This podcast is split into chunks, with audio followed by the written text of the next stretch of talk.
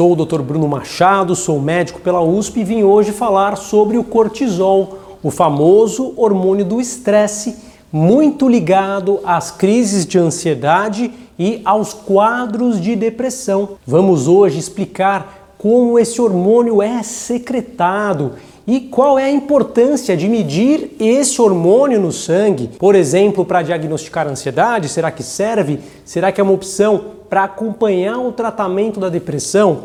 Será que os antidepressivos, os remédios, baixam o nível do cortisol? Como que é feito esse manejo no consultório idealmente? E, claro, quais são as circunstâncias que a gente tem que diferenciar de ansiedade, de depressão, que podem também levar a aumento do cortisol e podem significar até quadros um pouco mais graves, como veremos hoje.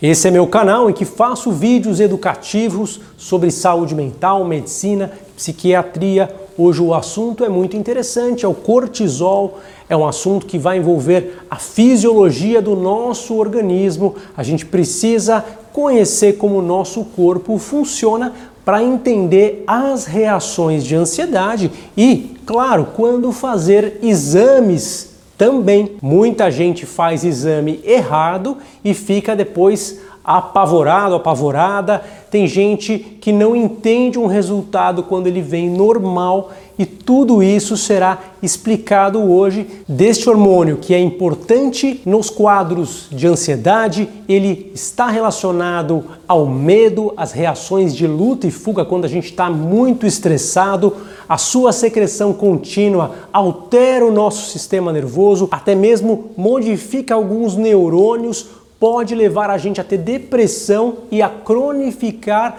quadros de ansiedade, quadros de traumas, por exemplo, podem ser cronificados por este hormônio e a gente vai ensinar como faz para ajustar esse processo ainda hoje. Para entendermos como funciona a regulação desse hormônio, temos que olhar para o nosso organismo, entender como funcionam os nossos órgãos. E é muito simples da gente entender. Tudo começa com o nosso cérebro, com o nosso sistema nervoso, captando informações acerca do que está na circulação sanguínea e do que nós precisamos, por exemplo, para enfrentar um problema. Com essas informações, o hipotálamo, que é uma região na base do cérebro, manda a hipófise começar a produzir um hormônio que vai estimular a suprarrenal. Ou seja, o hipotálamo libera um hormônio que é chamado de liberador de corticotrofina. Esse hormônio é um sinal para essa glândula da base do cérebro produzir o hormônio chamado ACTH, que estimula a suprarrenal a produção de cortisol. Ah, isso é ruim, então isso é por causa do estresse e isso causa depressão?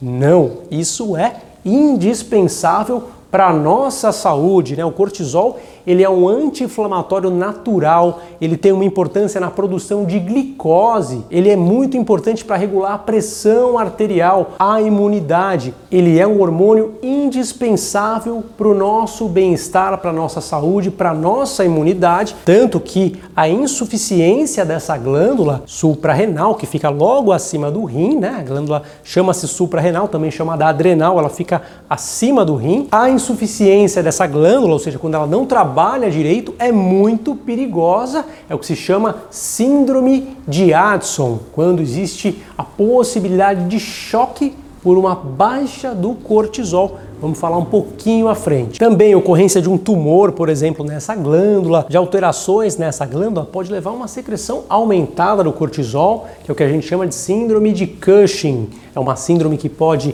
ter acne, alterações na coluna, alterações metabólicas muito severas e é diferente, completamente diferente do que a gente vê com a secreção do cortisol na ansiedade e na depressão, que na verdade nada mais é do que a reação esperada do organismo. A suprarrenal, esses hormônios que eu falei, num quadro de ansiedade e depressão, estão trabalhando como deveriam estar, mas o problema inicial é a nossa percepção de medo, a nossa interpretação catastrófica que faz com que um alarme falso seja disparado e isso tenha que ser repetido muito mais do que deveria, não por culpa da glândula suprarrenal, que está funcionando direitinho, até mesmo o hipotálamo, até mesmo a hipófise estão trabalhando certinho, mas o processo que acontece no sistema nervoso central, nas vias que regulam o medo, no nosso córtex cerebral também, está disfuncional, descompensado e é o que a gente precisa trabalhar com terapia e, muitos casos, com medicamentos e estilo de vida. Bom, doutor Bruno, será que é uma boa ideia a gente dosar o nosso cortisol para ver se ele realmente está aumentado, para ver se ele baixou durante o tratamento que a gente fez para ansiedade, por exemplo? Será que é uma boa alternativa? Eu vou mostrar para vocês como é a secreção do cortisol ao longo do dia, normalmente no nosso organismo. Imagina que quando a gente acorda, a secreção está já bem alta. Aqui é o tempo passando e aqui é a quantidade de hormônio que é liberada na corrente sanguínea. Então, imagine que por volta das 7 horas da manhã, os níveis estão subindo, já estão bem altos quando a gente acorda, eles subiram durante a madrugada.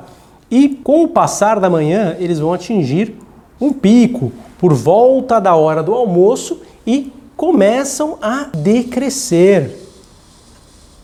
Vão descendo, descendo, e por volta das 8 horas da noite eles já estão lá embaixo num valor bem inferior ao pico da manhã. A partir desse horário eles voltam a subir e durante a madrugada eles atingem aquele valor alto novamente como na manhã. Então, isso é uma oscilação circadiana, ou seja, a oscilação ao longo de um dia do hormônio cortisol. Nosso corpo trabalha assim normalmente tem que ser dessa forma para que a gente possa ter as nossas funções fisiológicas supridas. Esse é o processo correto. No entanto, quando existe uma doença, evidentemente que essa curva vai estar mais alta ou mais baixa. A manifestação dessa curva será modificada. E aí entra a possibilidade de fazer exames. Quando a gente pede um exame, a gente tem um horário para fazer ele pode ser feito na parte da manhã, aqui por volta das 7 horas até as 9 horas da manhã. Seria uma possibilidade. Então, essa é uma padronização. Esse horário deve ser colhido para você atingir esse pico da manhã.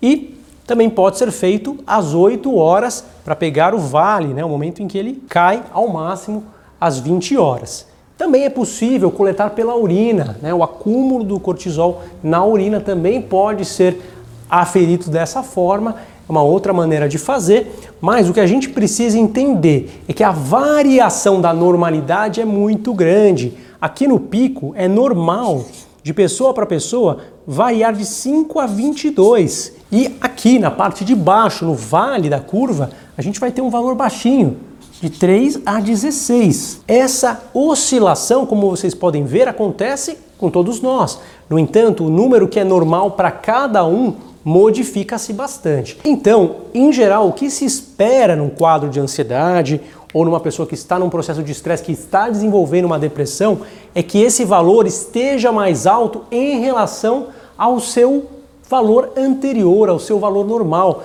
Digamos que o meu valor habitual é 12. Numa fase de muita ansiedade, ele pode estar em 15 e ao longo de todo o dia ele vai estar um pouquinho acima.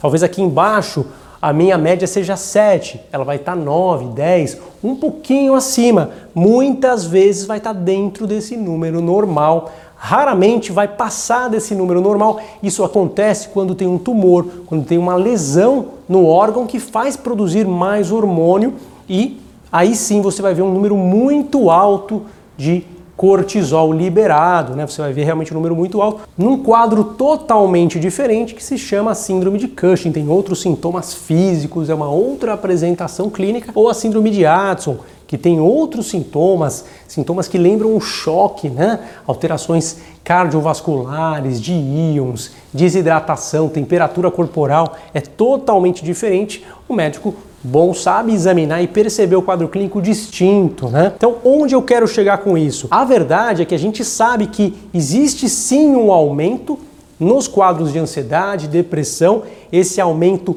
prejudica o sistema nervoso, Os remédios tratam este aumento, inclusive a hora que a pessoa melhora o processo de ansiedade, de pânico, esses números voltam para os valores anteriores que a pessoa tinha. Muitos pacientes que eu tenho no consultório, eles querem, por iniciativa deles, fazer essas medidas. Eu nem recomendo, porque eu sei que não é necessário, mas eles querem fazer e vão percebendo que conforme a ansiedade melhora, os números de cortisol vão caindo. É o que a gente já espera e já sabe pelo quadro clínico, mas se a pessoa quiser fazer o exame, ela até pode fazer esse exame e perceber que o cortisol caiu não é uma grande vantagem, é um exame que não traz uma informação nova, até porque se a pessoa continuar ansiosa, estressada, não estiver bem e o cortisol cair, o problema persiste. Aí no caso foi apenas um evento laboratorial, talvez a pessoa tenha pegado um pouquinho antes nessa curva, um pouquinho depois, e isso traz variações, o exame não é 100% preciso, dá para ver de acordo com essa curva, a gente não vai conseguir sempre atingir o mesmo horário e o próprio corpo também não é uma máquina que faz tudo sempre igual, né? Às vezes um fuso horário, um horário que você dormiu diferente já modifica essa oscilação. Então, a verdade é que não compensa fazer esse exame do cortisol, embora alguns profissionais peçam eu, particularmente, prefiro orientar os meus pacientes a fazerem coisas que vão dar resultado para eles, ao invés de orientá-los a irem desnecessariamente ao laboratório para ficarem obcecados com um processo fisiológico que a gente já conhece, já sabe como funciona e já sabe como tratar. Tratando a causa, tratando a ansiedade, o pânico, a depressão, transtorno específico que a pessoa possuir da melhor maneira possível. Para quem gosta de falar de remédio, a gente sabe que os antidepressivos tricíclicos nos estudos mostram uma redução um pouquinho mais rápida do cortisol, mas os outros antidepressivos, os outros medicamentos, quando bem aplicados, não só antidepressivos, também promovem uma redução do cortisol e, evidentemente, psicoterapia, terapia de atenção plena, por exemplo, o aplicativo WeMind, do qual sou um dos autores, eu sempre lembro porque eu adoro o meu aplicativo, gosto muito dele, é um trabalho do qual eu tenho um grande orgulho e, sem dúvida alguma, não podemos esquecer também de sono de boa qualidade, veja o ritmo ligado à noite de sono. A gente não pode esquecer de exercício físico, de preferência na manhã, que é a fase do pico do cortisol. A gente não pode esquecer também de uma alimentação bem saudável e balanceada. Os hormônios se beneficiam de uma boa alimentação, eles são muito mais bem regrados quando a gente tem uma alimentação balanceada e completa. Também, claro, o sol é muito importante. Tomar sol é super importante. Esse ritmo de 24 horas é exatamente determinado pela nossa percepção solar. Daí vem o nosso relógio biológico, que é capaz de regular de maneira bastante orquestrada a produção dos hormônios, não só o cortisol, vários outros aspectos do nosso corpo seguem um ritmo circadiano que depende do relógio biológico. Se você não tem um quadro suspeito de Cushing, de Addison, é muito mais importante para você do que dosar o cortisol, fazer essas práticas para que você consiga ter uma boa saúde física e mental. Física também, porque claro, do cortisol depende a imunidade, depende o açúcar do sangue, o metabolismo, enfim, uma série de funções muito importantes dependem desse hormônio vital. Vamos ficando por aqui. Esse é o meu canal. Se você gosta dele, não deixa de curtir o vídeo e de comentar, mandar a sugestão para tema, para que você receba os conteúdos que estão saindo. Muitas dúvidas estão sendo respondidas na forma de vídeos, né? Dentro de alguns vídeos, muitas vezes a gente coloca aquilo que você quer saber. Então não deixa de interagir com o conteúdo para que o YouTube consiga identificar que você quer saber, você precisa participar, mesmo que você já siga o canal. Claro, se você não segue, Comece a seguir agora e ative também o sininho das notificações porque os vídeos estão saindo com bastante frequência.